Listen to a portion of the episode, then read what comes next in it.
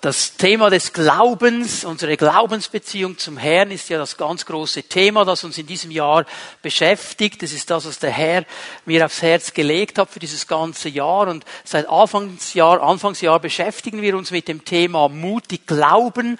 So mal ein Einstieg, eine, ein Überblick zu diesem Thema. Ich werde diese Serie oder dieses Thema heute Morgen abschließen mit einem letzten Glaubensvorbild, das wir uns anschauen und dann nach Ostern an einem anderen Ort einsetzen und eine andere Seite des Glaubens, die uns herausfordern wird, dann mir, mir mit euch zusammen anschauen. Heute Morgen noch einmal ein Vorbild des Glaubens. Ich möchte euch daran erinnern, dass wir uns reduziert haben, bewusst reduziert haben auf zwei Glaubensvorbilder. Ich weiß, es gäbe viele, viele andere, aber diese beiden, Abraham und Mose, ich habe sie ausgewählt, weil sie ganz spezielle Glaubensvorbilder sind, weil sie wie, kein, wie keine anderen die Geschichte Israels, des alten Bundes und somit auch unsere Geschichte geprägt haben. Abraham und Mose sind die zwei ganz wichtigen Männer. Abraham der Glaubensvater und Mose der, der dann das Volk Gottes aus Ägypten herausgeführt hat, in die Wüste geführt hat, der das Gesetz gebracht hat. Ganz wichtige Männer, auch in unserer Geschichte. Und zwei Männer, die schon im alten Bund Freunde Gottes genannt werden. Etwas, was eigentlich nur über Menschen des neuen Bundes ausgesagt wird. Und darum schauen wir diesen beiden Männern ein bisschen über die Schultern. Abraham haben wir gesehen, Mose werden wir uns heute Morgen anschauen. Ich möchte euch mal einladen, dass wir miteinander 2. Mose 33 aufschlagen. 2. Mose 33, Vers 11. Der erste Teil dieses Verses. Und der Herr redete mit Mose von Angesicht zu Angesicht, wie ein Mann mit seinem Freund redet. Und hier haben wir wieder diese Aussage über diesen Mose, dass Gott sich entschieden hat, mit ihm zu reden von Angesicht zu Angesicht. Und wir dürfen hier nicht vergessen, wir sind im alten Bund. Im neuen Bund ist das ein Geschenk der Gnade, dass wir zu jeder Zeit vor dem Thron Gottes herzutreten können, dass wir mit Gott sprechen können, ohne einen Mittler zu haben, ohne dass ein Priester zwischen mir und Gott stehen muss. Wir haben den freien Zugang. Das war im alten Bund nicht so. Und Mose ist einer dieser Männer, die dieses Zeugnis bekommt dass der Herr mit ihm von Angesicht zu Angesicht gesprochen hat, dass er ein Freund Gottes ist. Und ich möchte euch eine zweite Aussage über diesen Mose geben aus dem vierten Buch Mose, Kapitel 12, Vers 3. Vierten Mose 12, Vers 3. Der Mann Mose, eigentlich steht hier der Mensch Mose, aber war sehr demütig. Mehr als alle Menschen auf dem Erdboden. Dieser Mensch Mose, er war demütiger als alle anderen Menschen. Und wenn wir jetzt nur mal über diese beiden Dinge nachdenken, ein Freund Gottes, Gott spricht mit ihm von Angesicht zu Angesicht, bekommt das Zeugnis demütiger als alle anderen, dann haben wir sofort das Gefühl, wow, wir bewegen uns in einer Kategorie, die wir nie erreichen werden. Vielleicht gibt es ja den einen oder anderen, der in seinem Herzen so innerlich ganz leise denkt, ja, so Freund Gottes bin ich schon und demütig eigentlich auch. Wir würden uns nie getrauen, das so öffentlich zu proklamieren wie hier über Mose. Also das würde ja unsere fromme christliche Etikette verbieten, dass man so von sich spricht, oder? Vielleicht denkst du das innerlich. Aber wir haben dann sofort den Eindruck, boah, der ist wieder so einer, der spielt in einer Liga, wo wir nichts zu suchen haben. Und auch wenn diese beiden Aussagen so in diese Richtung zu deuten scheinen, ich möchte hier klar machen, genau wie wir es bei Abraham gesehen haben, auch Mose war ein Mensch mit Fehlern. Er war nicht perfekt. Er hatte nicht eine gerade Biografie. Wir denken oft, diese Männer und Frauen, die hatten einfach eine schnurgerade Biografie. Da war von Anfang an alles cool, alles gut, alles vorbereitet. Die hatten nie so die größeren Widerstände, denen ging es immer gut. Das war bei Mose überhaupt nicht der Fall. Er war ein Mann, der Fehler hatte und Fehler machte. Übrigens gerade in diesem Zusammenhang, äh, die Geschichte, die wir da angelesen haben, mit der Demut. Im nächsten Vers kommt dann die Rebellion seiner Schwester gegen ihn und Aarons, seines Bruders gegen ihn. Die wollen ihn da weghaben.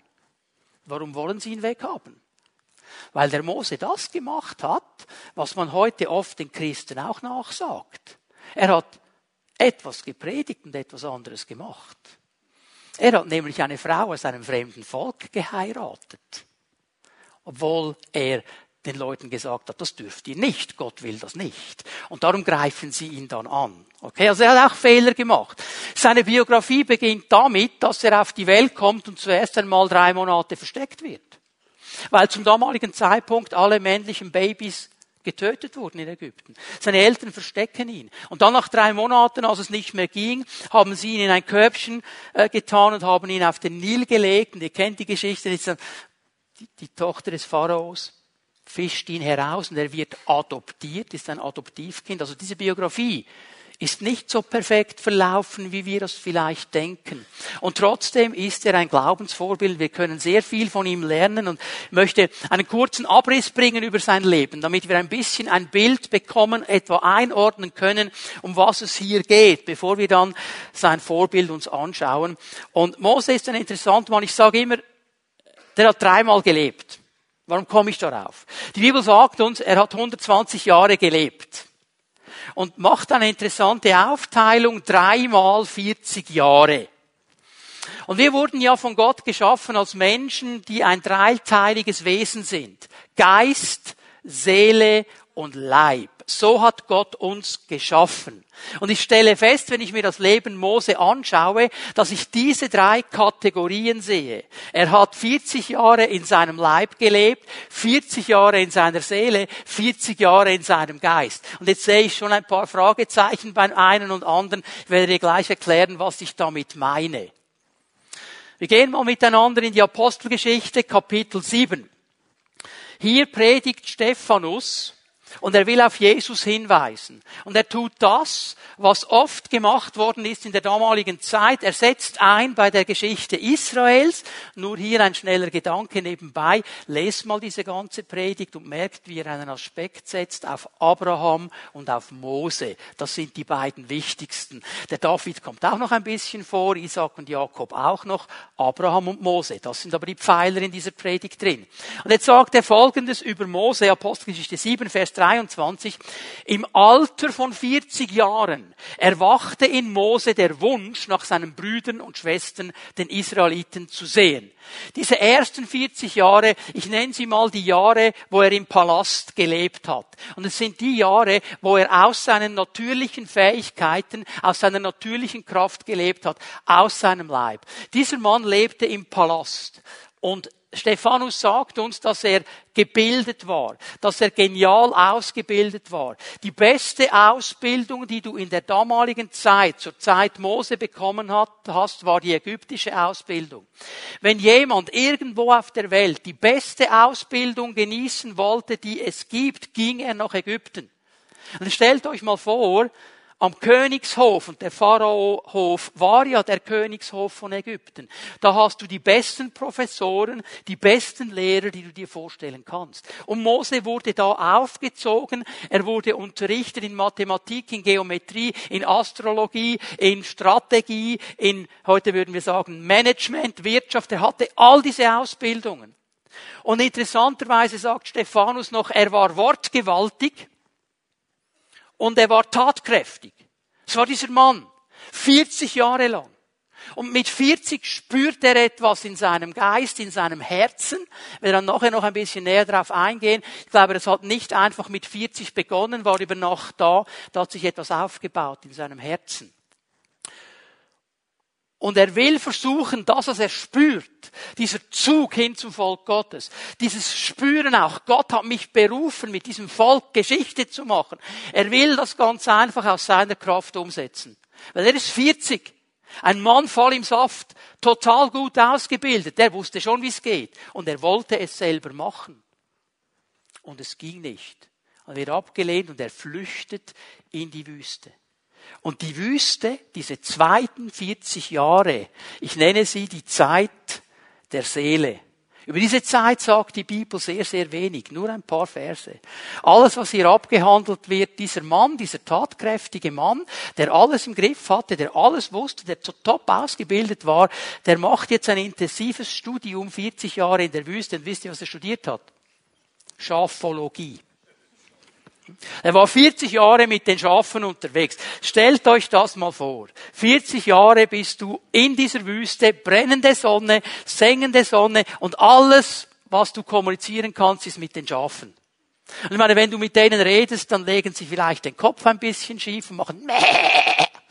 Aber verstehen tun sie ja nicht unbedingt viel. Ist nicht unbedingt das, was man sich an Kommunikation vorstellt. Und dieser Mann, 40 Jahre in der Wüste, ist der Bereich, wo in seiner Seele Dinge zurechtgestutzt wurden. Gott hat mit ihm gearbeitet. Aber nach 40 Jahren geschieht etwas. Wir lesen mal Vers 30, Apostelgeschichte 7, Vers 30. Wieder vergingen 40 Jahre. Da erschien ihm eines Tages in der Wüste am Berg Sinai ein Engel in den Flammen eines brennenden Dornbusches. War ein Tag wie jeder andere. Und er sieht etwas, was er in der Wüste oft gesehen hat, brennende Büsche. Das ist alltägliche Sache in der Wüste. Nur was diesen Busch ausgemacht hat und besonders gemacht hat, war, dass er nicht verbrannt ist. Er hat zwar gebrannt, ist aber nicht verbrannt. Und das hat Mose beobachtet und er geht hin und Gott spricht ihm an. Und warum weiß ich, dass in diesen 40 Jahren etwas in seiner Seele geschehen ist? Weil Gott gibt ihm jetzt den Auftrag. Den Auftrag, den Mose vor 40 Jahren schon gespürt hat. Und was sagt er zu Gott? Ich kann nicht reden. Aber Mann, das war der Wortgewaltige. Jetzt hat er gemerkt, okay, aus mir kommt gar nichts. Aus meiner Kraft, aus meinen Möglichkeiten kommt gar nichts. Und diese 80 Jahre haben ihn hineingebracht und bereit gemacht für die dritten 40 Jahre. Und das sind die Jahre des Geistes, wo er Gott gedient hat und kraftvoll gedient hat. Und das waren die 40 wichtigsten Jahre seines ganzen, ganzen Lebens. Apostelgeschichte 7, Vers 36. Mose war es, der die Israeliten aus dem Land herausführte, in dem sie Sklaven gewesen waren. Und er tat dabei Wunder und außergewöhnliche Dinge, sowohl in Ägypten als auch am Roten Meer und während der 40 Jahre in der Wüste. 120 Jahre lebte dieser Mann. Und die Bibel sagt, am Ende seines Lebens hatte er noch genial gute Augen und er war noch stark. Und er hat gesagt, jetzt ist deine Zeit abgelaufen, jetzt kommst du zu mir. In diesen 120 Jahren gäbe es ganz viel zu erwähnen. Und ich möchte mich fokussieren auf die Zusammenfassung des Hebräerbriefs. Hebräer 11 macht ja nur eine Zusammenfassung. Und ich gebe euch aus diesen paar Versen ein paar wichtige Dinge, in denen er uns ein Vorbild geworden ist. Wir beginnen mal mit Vers 24, Hebräer 11, Vers 24. Wie kam es, dass Mose, als er groß geworden war, nicht länger Sohn der Tochter des Pharaos genannt werden wollte? Der Grund dafür war sein Glaube. Und das Erste, was ich sehe und was so wichtig ist auch in unserer Zeit, Mose ist ein Vorbild in seiner Beziehung zum Volk Gottes. Und diese Beziehung ist geprägt von zwei Worten, Identität und Zugehörigkeit. Hier geschieht jetzt etwas ganz Interessantes. Er wollte nicht mehr Sohn der Tochter des Pharaos genannt werden. Stephanus sagt, in seinem Herzen ist etwas geschehen. Jetzt einfach, dass wir das Bild noch einmal haben. Das ist ein Prozess, der hier beschrieben wird. Wir haben hier diesen Mose und er ist aufgewachsen am Königshof. Dieser Mann hatte alles, was du dir vorstellen kannst und noch viel mehr. Jeden Überfluss, jedes Privileg, er konnte tun und lassen, was er wollte. Er war Teil des Königshofes. Er hatte das Beste, das Schönste, das Genialste.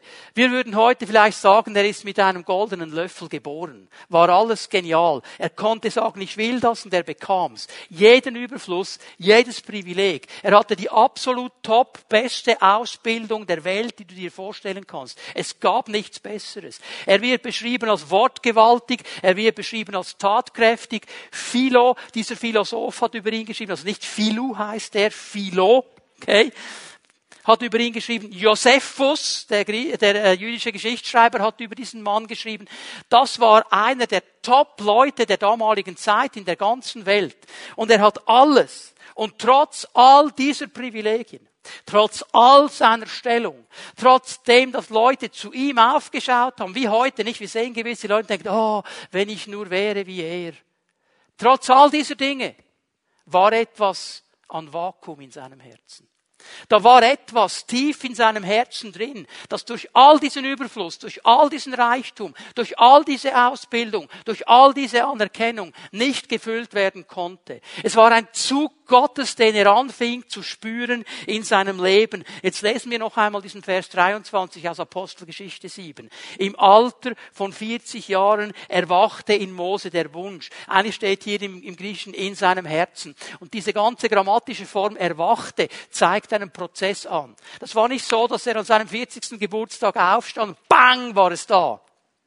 Da ist etwas gewachsen in ihm. Er hat gespürt, da arbeitet etwas an meinem Herzen. Dieser Prinz von Ägypten, der alles hatte, am obersten Ort war, wo du sein kannst auf der gesellschaftlichen Leiter. Er spürte einen Zug des Geistes in seinem Leben. Er spürte einen Zug weg von diesem Palast hin zu den Israeliten. Und jetzt müssen wir das mal ein bisschen gegeneinander aufbauen. Über den Palast habe ich jetzt viel gesagt. Auf der anderen Seite sind die Israeliten.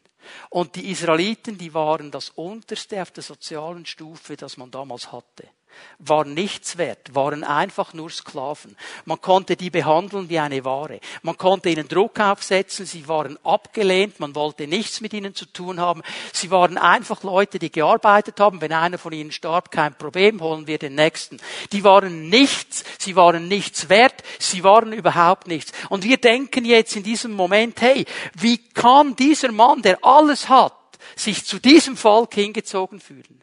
Der hat alles. Und er ist bereit, alles wegzugeben, um zu den Sklaven zu gehen. Von der obersten Leiter zur tiefsten Leiter auf der sozialen Stufe. Was ist mit diesem Mann geschehen?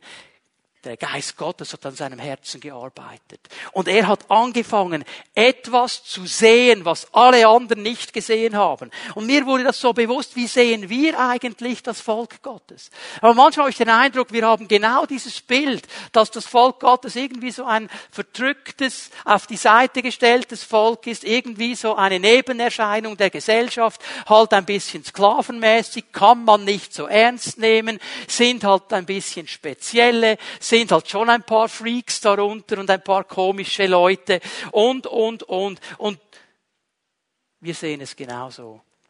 Aber weißt du was?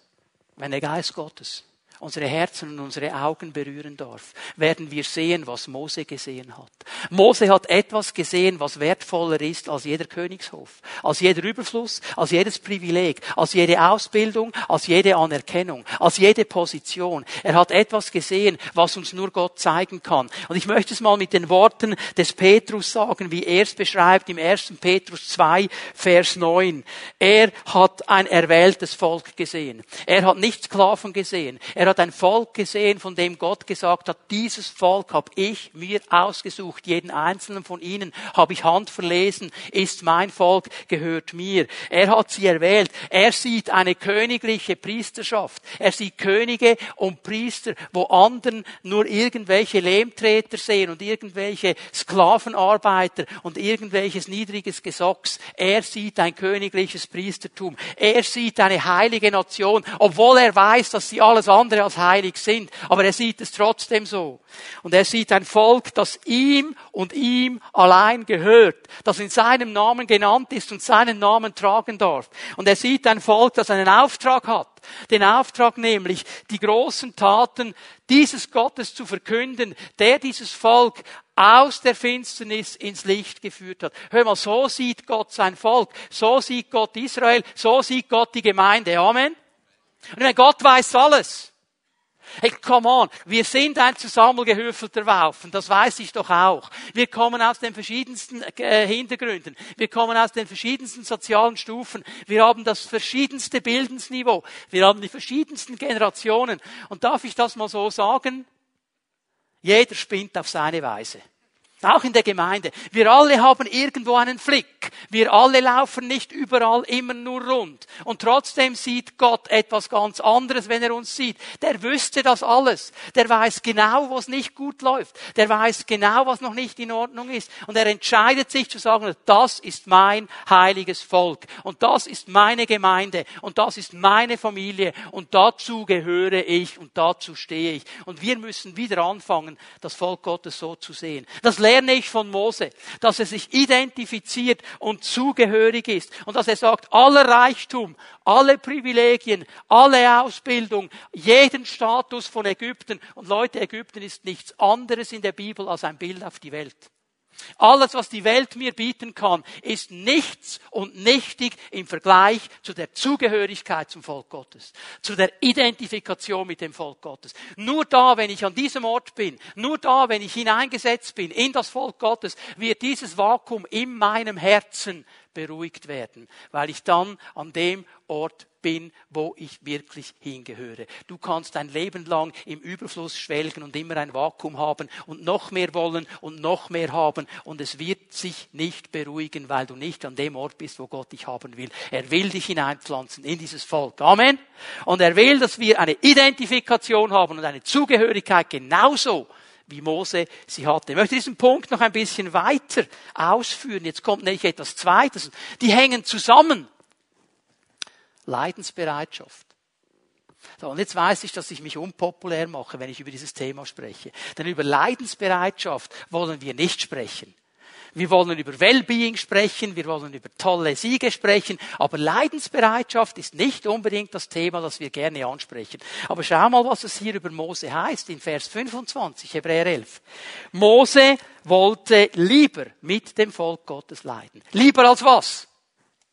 Lieber als all die Schätze des Königshofes. Lieber als all das, was der Paläst zu bieten hat. Lieber als all diese Dinge. Er wollte mit dem Volk leiden. Die Zugehörigkeit zum Volk Gottes, das verbundene Leiden war für Mose viel wichtiger als alles andere. Und ich werde diese Begriffe gleich ein bisschen aufschlüsseln. Was heißt denn dieses Leiden? Was ist damit gemeint? Was heißt es für uns? Aber bevor ich das tue, möchte ich nochmal etwas ganz klar machen hier, das mit der Zugehörigkeit und der Identifikation zusammenhängt. Das müssen wir verstehen. Zugehörigkeit zum Volk Gottes bedeutet immer auch Zugehörigkeit zu Gott.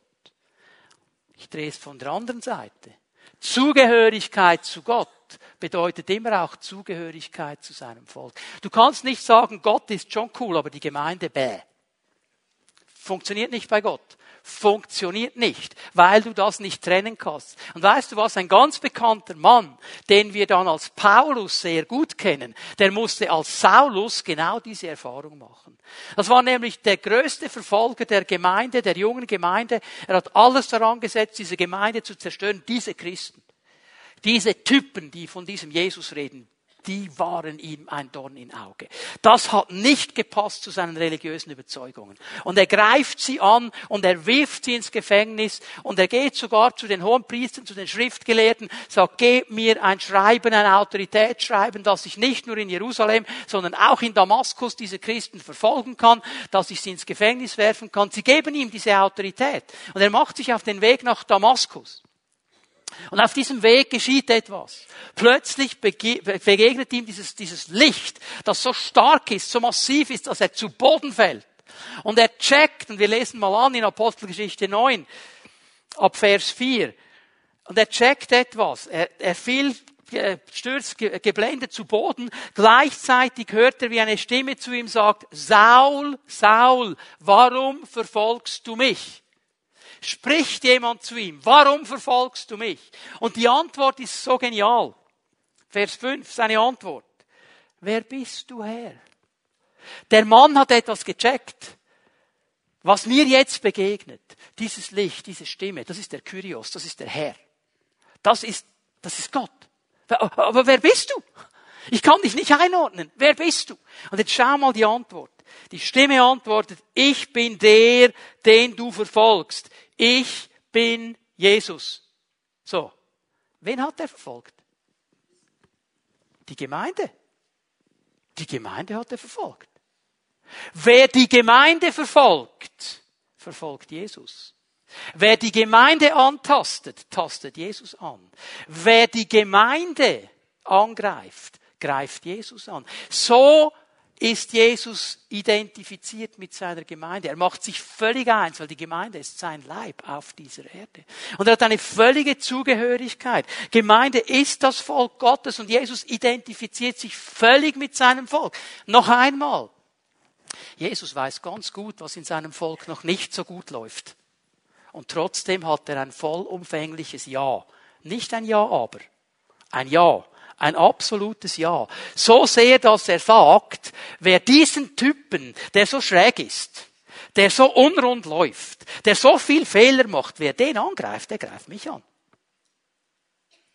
Verstehen wir das? Das ist eine Identifikation mit der Gemeinde. Jetzt denken wir mal ein bisschen darüber nach, wie sehen wir die Gemeinde? Wie reden wir über die Gemeinde? Wie gehen wir mit der Gemeinde um? Sind wir uns bewusst, dass wir eigentlich unseren Herrn angreifen? Was bedeutet es jetzt, mit diesem Volk Gottes zu leiden? Was bedeutet das? Vers 26 in Hebräer 11. Die Schmach, die er, der Mose, dadurch auf sich nahm. Dieselbe Schmach, die auch Christus zu tragen hatte, bedeutete ihm mehr als alle Reichtümer Ägyptens, weil sein Blick auf die Belohnung gerichtet war, die Gott für ihn bereithielt. Nur schnell, ganz am Schluss des Verses, erinnert euch an letzten Sonntag, Zukunftsperspektive. Auch hier wieder, er hat eine Zukunftsperspektive. Darum wusste er, was hier geschieht, was heute geschieht. Das ist nicht das Ende der Geschichte. Ich will geprägt sein vom Ende. Gott hat mir das Ende gezeigt. Wir werden gewinnen. Und ich warte auf ihn. Okay? Aber er war bereit, diese Schmach auf sich zu nehmen. Dieses Leiden, diese Schmach. Dieses Wort bedeutet jetzt Folgendes. Es bedeutet Schmähung. Es bedeutet Beschimpfung. Es bedeutet Vorwurf. Es geht also in diese Richtung, wenn wir von Leidensbereitschaft für Jesus sprechen, geht es in die Richtung, dass Leute uns beschimpfen, dass Leute uns schmähen und dass Leute uns Vorwürfe machen. Alles andere, auch das, was die christliche Tradition uns sagt, ist nicht Leiden für Jesus. Wir haben ja allerhand hereingepackt in diesen Begriff Leiden für Jesus. Biblisch gesehen, Leiden für Jesus ist dann, wenn wir abgelehnt werden, wenn wir geschmäht werden, wenn wir ausgelacht werden, wenn wir beschimpft werden, weil wir zu diesem Jesus gehören. Das ist es, okay? Jesus hat das nämlich klar gemacht, Matthäus 5, Vers 11 in der Bergpredigt. Schau mal, wie der Vers beginnt.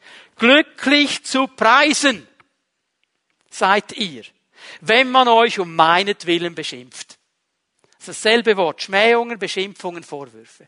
Also dann, wenn das geschieht und wenn man euch verfolgt und euch zu Unrecht die schlimmsten Dinge nachsagt, dann seid ihr glückliche Menschen.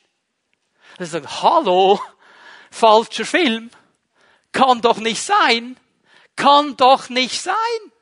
Bin ich doch falsch. Wer möchte gern beschimpft werden? Wer möchte Vorwürfe? Wer möchte abgelehnt werden? Und dabei noch glücklich sein? Das scheint doch jetzt wirklich nicht von dieser Welt zu sein. Jawohl, hast du recht, ist nicht von dieser Welt. Ist Reich Gottes. Aber wisst ihr warum? Ich sage euch den Zusammenhang hier. Wenn du gerne Dinge via Twitter und Instagram und Facebook verbreitest. Das ist vielleicht eine gute Aussage, um sie mal zu verbreiten. Wenn uns die Sache Gottes wichtiger ist als die Welt, wird die Welt reagieren. Ich sage es noch einmal.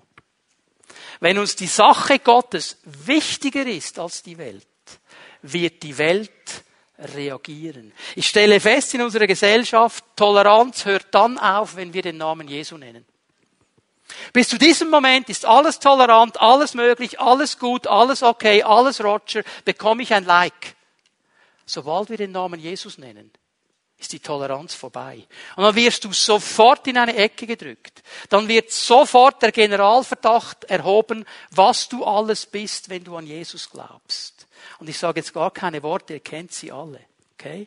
Aber immer dann, wenn ich aufstehe für das, was mir wichtig ist, weil ich es von Jesus her erkannt habe, was aber nicht kompatibel ist mit der Welt, wird die Welt reagieren. Immer dann, wenn ich für die Werte meines Gottes stehe und die Welt in eine andere Richtung geht, wird die Welt reagieren. Die wird nicht ruhig sein, die wird nicht still sein. Und wisst ihr, was der wichtige Punkt ist zu verstehen? Wir sind gesetzt in diese Welt hinein. Das ist unser Auftrag. Das ist das, was Jesus uns als Auftrag gegeben hat. Und er betet in Johannes 17 im hohen priesterlichen Gebet. Sagt er zu seinem Vater, Vater, ich bitte dich nicht, dass du sie aus der Welt nimmst. Das wäre ja schön, oder? Raus aus der Welt, keine Spannung mehr. Aber ich bitte dich, dass du sie in der Welt bewahrst. Und warum sind wir dann glücklich, wenn wir diese Dinge erleben? Weil wir dann das tun, zu was Jesus uns gesetzt hat. Und dann werden wir erfüllte Menschen sein. Das ist logisch nicht erklärbar. Aber wenn dann die Menschen kommen und anfangen, Vorwürfe zu erheben, zu beschimpfen, zu schmähen, abzulehnen, dann sagt Jesus, bist du eigentlich an dem Ort, wo du hingehörst. Das gehört ein Stück weit dazu mit dieser Identifikation und dieser Zugehörigkeit. Jetzt müssen wir eines verstehen. Warum macht uns das so eine Mühe? Weil all diese Schmähungen, all, all diese Vorwürfe, all diese Ungerechtigkeit, all diese Einordnung, all du bist so, du bist so, du bist so, zielt auf unser Herz und unsere Seele. Ist Ablehnung sagt uns, du gehörst nicht dazu. Wenn du das so machst, gehörst du nicht dazu. Und das tut weh. Das schmerzt. Oder ist jemand hier, der sagt, ich liebe es, abgelehnt zu werden? Niemand, okay. Wir alle werden gerne angenommen. Wir alle haben es gern, wenn Leute uns auf die Schulter klatschen und sagen, du bist ein toller Typ, mit dir ist so genial, ich bin so gern mit dir zusammen. Hey, ich finde dich so cool, du bist so gut, ich habe dich angenommen, du kannst sagen, was du willst, du bist mein... Das mögen wir, oder? Aber wenn jemand sagt, oh, stelle ich dich aber in Frage, das ist ja ganz schlimm. Und wenn es dann noch so spitz kommt und gemein kommt, dann ist es noch schlimmer, weil wir wissen ja, dass es nicht so ist. Und jetzt möchte ich euch etwas ganz Wichtiges sagen. Wir nehmen uns viel zu wichtig. Wir nehmen uns viel zu wichtig. Denn all diese Schmähungen, all diese Vorwürfe, All diese Infragestellungen, all diese Beschimpfungen sind nicht auf dich und mich gerichtet als Personen. Haben wir das verstanden? Wieso komme ich darauf? Weil Jesus mir das gesagt hat. Und dir hat es auch gesagt. Lukas 10 kannst du aufschlagen. Vers 16. Er sagt seinen Jüngern Folgendes. Wer auf euch hört, hört auf mich. Wir haben den Auftrag, in seinem Namen zu reden. Wer euch ablehnt, lehnt mich ab. Und wer mich ablehnt, lehnt den ab, der mich gesandt hat. Haben wir das verstanden? Die Ablehnung geht nicht gegen dich als Person, nicht gegen mich als Person. Es geht eigentlich gegen meine und deine Überzeugungen. Es geht um das, was in unseren Herzen ist. Und eigentlich wird Jesus angegriffen und abgelehnt. Und wenn Jesus angegriffen und abgelehnt wird, dann wird der Vater im Himmel abgelehnt. Es geht nicht gegen dich. Und ich möchte dich ermutigen, dass du anfängst, das zu sehen.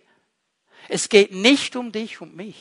Es geht um unseren Herrn. Und weißt du, was ich herausgefunden habe? Der kann sehr gut für sich selber kämpfen. Der muss sich nicht verteidigen. Der hat genug Kraft, um für sich selber zu kämpfen, um für sich selber zu stehen. Und weißt du, was ich auch herausgefunden habe? Wenn du dich mit ihm anlegst, kannst du nur verlieren. Wenn du dich mit dem anlegst, kannst du nur verlieren. Und darum kann ich ruhig werden. Und ich kann lernen zu sagen, hey, diese gemeinen Sprüche, diese Einordnungen, diese Vorwürfe, ich muss gar nicht dafür kämpfen. Das stimmt nicht, das ist nicht richtig. Und alles richtigstellen, muss ich gar nicht. Es geht nämlich gar nicht um mich. Es geht eigentlich gegen den Herrn. Ich habe nur den Auftrag, und 1. Petrus 3 schreibt das so wunderbar, bereit zu sein, jedem Rede und Antwort zu geben, der die Hoffnung in meinem Herzen wissen will. Das ist mein Job. Und dann stehe ich und lebe für diese Werte. Und wenn die nicht angenommen werden, dann geht es nicht gegen mich. War ja nicht meine Idee. War ja seine. Ich habe es nur nachgeplappert. Es geht um ihn. Verstehen wir das? Jetzt bin ich mir aber bewusst, dass diese Ablehnung Wunden schlägt in unsere Seele, weil wir einfach so von Schöpfung aus, sage ich mal, gerne angenommen sind. Und es schlägt Wunden und es verletzt. Und es sind Menschen hier heute Morgen. Du wurdest so verletzt.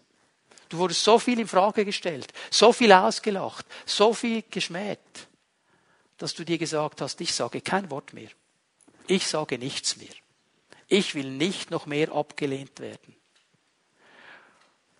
Und trotzdem spürst du in deinem Leben, die Erfüllung ist nicht da. weil du nicht tust, was Gott dir eigentlich als Auftrag gegeben hat. Jetzt meine ich damit nicht, dass du nachher in den Pfimi-Shop gehst, dir die größte Bibel kaufst, die es gibt und sie morgen früh jedem um die Ohren schlägst, der dir begegnet. Okay? Aber dann, wenn es die Möglichkeit ist, dann, wenn du gefragt wirst, dann, wenn Dinge diskutiert werden, dann stehen wir und wir stehen für unseren Herrn und wir stehen für seine, sein Volk, für seine Gemeinde, für unsere Familie und wir stehen für diese Dinge und wir wissen, wenn jetzt eine Attacke kommt, dann geht sie nicht gegen mich, sie geht eigentlich gegen ihn. Und ich kann es umlenken und sagen, danke Herr, dass du mir hier hilfst, aber ich will meinen Auftrag wahrnehmen. Stellt euch mal vor, den Prinz von Ägypten geht zu den Sklaven. Und er sagt, jetzt bin ich echt ein Königssohn. Jetzt bin ich echt glücklich. Jetzt bin ich echt angekommen. Jetzt habe ich echt Leben im Überfluss. Jetzt habe ich echt all das, was ich immer gesucht habe, weil er jetzt zur Familie Gottes gehört. Identifizieren wir uns mit unserer Gemeinde, mit unserer Familie diese Zugehörigkeit.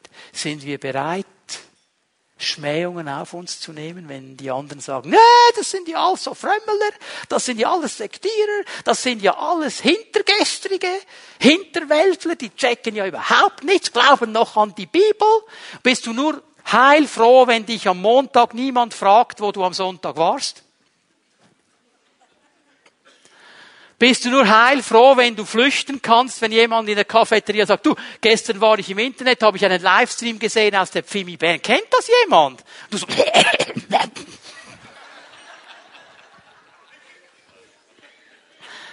Leute, wir wollen den Benefit der Familie, aber dazu stehen nicht. Lasst uns von Mose lernen und sein Vorbild aufnehmen. Er hat uns gerufen als seine Familie. So, ich gehe einen Schritt weiter, Vers 25, der zweite Teil, lesen noch etwas hier und lernen noch etwas. Mose wollte lieber mit dem Volk Gottes leiden, als sich dem flüchtigen Genuss der Sünde hinzugeben. So, jetzt kommt ein nächster Punkt. Das ist ein interessanter Mann, dieser Mose. Er ist nicht nur ein Vorbild in der Identifikation und der Zugehörigkeit zum Volk Gottes, in der Leidensbereitschaft, sondern eben auch in seinem Verhalten gegen Sünde. Hat er nicht geduldet. Hat er nicht zugelassen. Er ist ein Mensch, der der Sünde widersteht. Und hier möchte ich mal ein paar Dinge klar machen, damit wir wissen, von was wir sprechen. Das Wort hier ist das Wort Zielverfehlung. Also es ist nicht ein besonderer Bereich, nicht eine besondere Art von Sünde, sondern ganz generell die Zielverfehlung, wenn ich vorbeigehe an dem, was Gott als Ziel gesetzt hat in seinem Leben in meinem Leben. Das ist das, was er hier sagt, das duldet er nicht. Und Leute, auch hier, wir kämpfen alle in diesem Bereich. Wir kämpfen alle in diesem Bereich.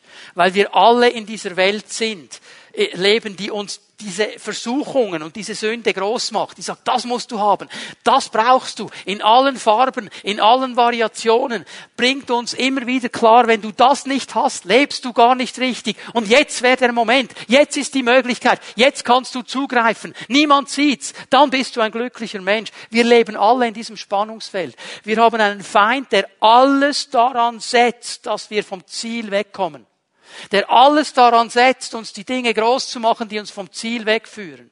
Wir haben das Fleisch, dann, wenn der Leib und die Seele zusammenkommen, die alles daran setzen. Und eine Welt, die uns sagt, hey, hallo, keiner schafft das. Wir sind alles nur Menschen. Und dann kommen dann die frommen Sprüche. Ja, die Bibel sagt das und das, aber wir sind ja alles Menschen. Und jetzt hast du den Freipass zu leben, wie du willst. Die Bibel sagt schon etwas, aber ich bin ja ein Mensch. Ich kann das gar nicht. Und mit diesem Kampf sind wir alle immer wieder involviert. Und weißt du, was der Punkt ist? Dass Gott auf eine ganz andere Seite geht. Und er sagt uns, durch meine Hilfe, durch meine Kraft, in der Kraft des Heiligen Geistes kannst du widerstehen. Aus deiner Kraft nicht. Aus dir selber nicht. Aber wenn du meine Kraft nimmst und meinen Geist nimmst, dann kannst du Nein sagen. Du kannst widerstehen, du kannst diesen Kampf gewinnen. Und hier müssen wir das Ganze mal richtig einordnen. Geh noch mal mit mir zu Vers 25. Hier steht etwas sehr Herausforderndes. Und ich weiß, ich lasse jetzt bewusst mal schnell ein Wort aus. Aber hier steht, Sünde ist ein Genuss. Also weißt du, einfach, dass wir klar sind. Zielverfehlung bringt Genuss. Sünde bringt Genuss. Aber nur einen flüchtigen. Nur einen ganz kurzzeitigen. Nicht einen, der bleibt. Es gibt dir eine momentane Befriedigung. Es gibt dir vielleicht sogar ein momentanes Vorteil. Aber das alles ist flüchtig und es verflüchtigt sich. Und hier beginnt der Kreislauf und die Spirale nach unten. Wir haben einmal Befriedigung, wir wollen sie wieder und wieder und wieder und wieder und wieder und wieder und es wird intensiv und zieht uns mehr weg und mehr weg von unserem Herrn. Weil das ist jetzt das Problem, dass die Sünde ein Resultat hat und es ist immer dasselbe. Es ist Verdammnis. Es ist Verdammnis. Und es ist Trennung von der Gegenwart Gottes. Hör mir bitte gut zu. Sünde trennt uns von der Gegenwart Gottes, nicht von seiner Liebe. Nichts kann uns trennen von der Liebe Gottes, sagt Paulus. Gott liebt jeden Menschen, jeden Einzelnen. Er liebt den größten Sünder. Diese Liebe hat er. Aber die Gegenwart Gottes, in seiner Nähe zu stehen, vor seinem Angesicht zu stehen, die Beziehung zu leben, zu der wir gerufen sind, Sünde macht das unmöglich. Hast du das auch schon mal gehört, wenn man von Beziehungen spricht, von menschlichen Beziehungen, da ist irgendetwas nicht in Ordnung und dann kommen die beiden zusammen und dann wird so gesagt, es steht etwas zwischen uns. Kennst du den Begriff? Es steht, was steht dazwischen? Sünde steht dazwischen. Sünde steht dazwischen. Und darum müssen wir darauf achten, dass wir hier in diesem Kampf widerstehen lernen. Und es ist ein Kampf. Und es braucht eine klare Entscheidung. Schau mal, keiner von uns wird gesündigt. Keiner von uns wird gesündigt. Es ist immer meine Entscheidung. Manchmal habe ich das Gefühl, wir denken, Sünde ist wie ein Riesenmagnet. Ein Magnet, das sich irgendwo im Dickicht versteckt, hinter einem Busch versteckt, und du laufst so locker als Christ unterwegs, kommst vom Gottesdienst, hab Dank von Herz, denkst nicht böse, böse, und geschehen ist es. Vergiss es, ein falsches Konzept. Du wirst nicht gesündigt. Wir entscheiden uns für Sünde. Wir entscheiden uns dafür. Müssen wir verstehen, aber wir können in der Kraft Gottes widerstehen. Und wenn Mose das konnte, im alten Bund, wie viel mehr wir im neuen Bund, wenn der Heilige Geist in uns wohnt. Und das müssen wir lernen. Das beginnt mit einer klaren Entscheidung. So, ein letzten Punkt, wo er Vorbild ist heute Morgen. Vers 29, Hebräer 11. Wie kam es, dass die Israeliten durch das Rote Meer zogen, als wäre es trockenes Land? Der Grund dafür war ihr Glaube. Die Ägypter hingegen, die dasselbe versuchten, ertranken in den Fluten. Ich sehe hier noch etwas ganz, ganz Wichtiges. Dass Gott nämlich absolut in der Lage ist, übernatürliche Wege zu öffnen für Menschen des Glaubens. Gott kann und will übernatürliche Wege öffnen. Und Mose ist uns ein Vorbild dafür. Und vielleicht geht es dir genauso, wie es den Israeliten ergangen ist zu dieser Situation, die da beschrieben wird. Vor ihnen das Meer, auf der Seite das Gebirge, hinten die feindliche Armee. Weil der Pharao nämlich plötzlich, als die ausgezogen sind, gemerkt hat, hey, was bin ich für ein Löli? Jetzt lasse ich die gehen, meine Gratisarbeitskräfte. Das war ja Blödsinn. Ich will die zurück. Und er holt seine ganze Armee und geht ihnen nach. Und jetzt sind sie hier in dieser Ebene gefangen. Es gibt kein Vor, kein Zurück, kein Links, kein Rechts und Gott öffnet einen übernatürlichen Weg. Vielleicht geht's dir genauso in deinem Leben. Jetzt achte mal gut darauf, was hier geschieht. Mose hat das nämlich nicht nur einmal erlebt, er hat es immer wieder erlebt. Aber ich möchte hier auf etwas Interessantes zu sprechen kommen. Bei seiner Berufung hat Gott, etwas, hat Gott ihm etwas gegeben. Könnt ihr euch erinnern? Ein Stab. Das ist ein Zeichen für seine Autorität, für die Autorität Gottes. Er hat diesen Stab. Und als er dann angekommen ist in Ägypten, da geschieht etwas hochinteressantes, nämlich in den ersten acht Plagen, in den ersten acht, spielt dieser Stab immer eine große Rolle. Braucht immer diesen Stab. In den letzten zwei nicht mehr.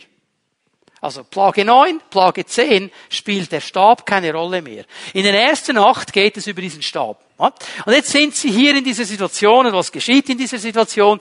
Das Volk reagiert, wie es immer reagiert. Sie sehen die Auswegslosigkeiten. Was macht man in so einer Situation? Man greift den Leiter an.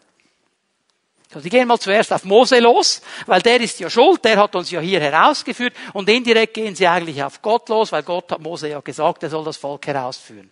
So, wie reagiert jetzt Mose? Es ist ja lustig, wie er reagiert.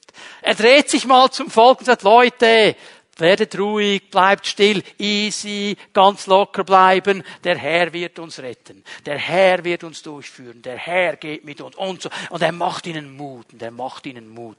Offensichtlich hat es aber in seinem Herzen ganz anders ausgesehen. Ja, warum komme ich darauf? Weil ich hier in 2. Mose 14, Vers 15 etwas Interessantes lese. Warum schreist du zu mir, Mose? Sagt ihm der Herr. Warum schreist du zu mir? Den Leuten sagst du, glauben, dranbleiben, der Herr. Warum schreist du zu mir? Der war ziemlich verzweifelt, der Mann. So, sag mal den Israeliten, sie sollen aufbrechen. Schick die mal los. Und dann Vers 16. Schau mal, was jetzt kommt. Du aber hebe den Stab empor. Strecke deine Hand aus über das Meer und spalte es. Und auf trockenem Boden werden die Israeliten mitten in das Meer hineingehen können. So. Was sollte Mose tun? Den Stab nehmen, das Zeichen der Autorität Gottes, seine Hand ausstrecken und jetzt achte mal darauf, was hier steht. Wer hat das Meer gespaltet? Wer hat das Meer gespaltet? Mose. Mose. Sag, Junge, du hast die Autorität, du hast den Stab, streck doch deinen Stab aus, nimm doch die Autorität. Ich habe dir doch gesagt, ich bring dich hier raus. Vertraue mir doch. Der hat den Stab völlig vergessen. Zweimal nicht gebraucht, hat ihn völlig vergessen. Und er schreit zu Gott und Gott sagt, hallo, nicht schreien, handeln. Autorität nehmen. Hör mir gut zu, es gibt Zeiten, wo wir beten, es gibt Zeiten, wo wir handeln. Amen. Wenn wir nur beten und nie handeln, ist das höchst frustrierend. Wenn wir nur handeln und nie beten, rennen wir in eine Wand. Wir brauchen beides. Aber es gibt diese Zeiten. Und er hat völlig vergessen, dass er diesen Stab, diese Autorität eigentlich hat. Und dass Gott ihm mit dieser Autorität auch einen Auftrag gegeben hat. Ich glaube, wir sollten mehr lernen, als Menschen des Glaubens die Autorität zu nehmen, die er uns gegeben hat. Und in so einer aussichtslosen Situation in der Autorität Gottes zu sagen, und das erwarte ich jetzt und das soll jetzt geschehen und die Hindernisse sollen niederfallen und der Herr soll uns einen Weg zeigen, Halleluja. Und wir ehren ihn mit dieser Autorität und mit diesem Glauben. Dieser Vers 15, schrei nicht zu mir, ist nicht ein Tadel Gottes, ist eine Ermutigung Gottes. Mose, erinnere dich, was du hast. Erinnere dich. Menschen des Glaubens gehen nach dem Herzen, nicht nach einem System. Sie sind in dieser Herzensverbindung mit dem Herrn. Siehst du jetzt den Zusammenhang, warum es so wichtig ist? Zum Volk Gottes zu gehören, identifiziert zu sein, bereit zu sein, mit dem Volk Gottes durch dick und dünn zu gehen, weil dieses Volk Gottes mir im Letzten auch dabei helfen wird, klar zu leben in Bezug auf Sünde. Und dann werden nichts zwischen mir und Gott stehen und ich kann von Angesicht zu Angesicht mit ihm sprechen. Ich bin in seiner Gegenwart und er kann mich ermutigen und ich kann nach Herz gehen. Ich merke, jetzt ist der Stab dran, jetzt ist nicht der Stab dran, jetzt ist das dran und ich werde erleben, wie er immer wieder diese Wege öffnet. Leute, Mose ist ein riesengroßes Vorbild in diesen Dingen. Er hatte ein völliges Zugehörigkeitsgefühl. Er hat sich völlig identifiziert, ohne Wenn und Aber, ohne Kompromisse mit diesem Volk Gottes. Das ist mein Volk, das ist meine Familie, da gehöre ich dazu. Und über die muss mir niemand etwas sagen wollen. Das sind meine Leute, zu denen stehe ich, mit denen kämpfe ich, mit denen gehe ich vorwärts, mit denen gehe ich durch dick und dünn, weil ich weiß, es ist dieses Volk, das siegreich sein wird mit dem Herrn. Und übrigens, wenn du mal das Ende der Geschichte liest, das ist das Geniale an der Offenbarung, kannst du lesen, wie die ganze Geschichte ausgeht. Und weißt du, auf welchen Moment ich mich freue? Auf dem Moment, wo dieser verrückte Haufen, der sich Gemeinde nennt, der sich Familie Gottes nennt, wo vieles unrund läuft, wo vieles nicht perfekt ist, wo alles ein bisschen ein Necki haben, wenn dieses unrunde, unperfekte Volk Gottes mit Jesus zusammen zurückkommt auf diese Erde und mit ihm tausend Jahre herrschen wird, Darauf freue ich mich. Hey, Gott hat einen Plan mit uns. Weißt du was? Ich will nicht dann in diesem Moment sagen, ja, hallo, ihr seid alle meine Kumpels. Ihr seid sie schon jetzt, weil wir Familie sind. Amen. Und darum sage ich schon jetzt ja. Ich weiß auch noch nicht, wie ich auf dieses Pferd raufkommen werde werden alle auch Pferde haben. War noch nie auf so einem Tier, will ich auch gar nicht. Aber dann werde ich raufsitzen, der Herr coacht mich dann schon. Steht ihr? Das ist mir egal. Aber ich weiß, wir werden mit ihm siegreich sein. Und darum gehören wir jetzt schon zusammen miteinander, ohne Kompromisse, ohne Wenn und Aber, in Klarheit zu stehen für Gott und für sein Volk. Ich lerne das von Mose. Aber auch in Klarheit zu stehen gegen Sünde. Und da bin ich froh, wenn Brüder und Schwestern um mich herum, die zu dieser Familie gehören, nicht weil sie besser sind, aber weil sie meine blinden Flecken sehen, mich auch auf Dinge hinweisen, weil wir nur so vorwärts kommen werden miteinander und dann immer wieder in der Position sind, dass der Herr zu uns reden kann und uns übernatürliche Wege öffnet. Ich lerne so viel von diesem Mose. Ich hoffe, Du wurdest herausgefordert durch ihn. Ich lade dich ein, dass wir aufstehen miteinander. Die Lobpreiser werden nach vorne kommen, werden noch einmal einen Moment in die Gegenwart Gottes gehen miteinander. Und ich möchte bitten, dass Pfimiet Home Leiterinnen und Leiter nach vorne kommen. Bitte kommt gleich hier nach vorne, macht euch bereit, Menschen zu segnen und mit ihnen zu beten. Und ich möchte dich fragen heute Morgen, was hat der Heilige Geist zu dir gesagt? Wo hat der Heilige Geist dich herausgefordert? Hat er dich herausgefordert, ohne Wenn und Aber und ganz klar zum Volk Gottes zu stehen? Was ist deine Antwort?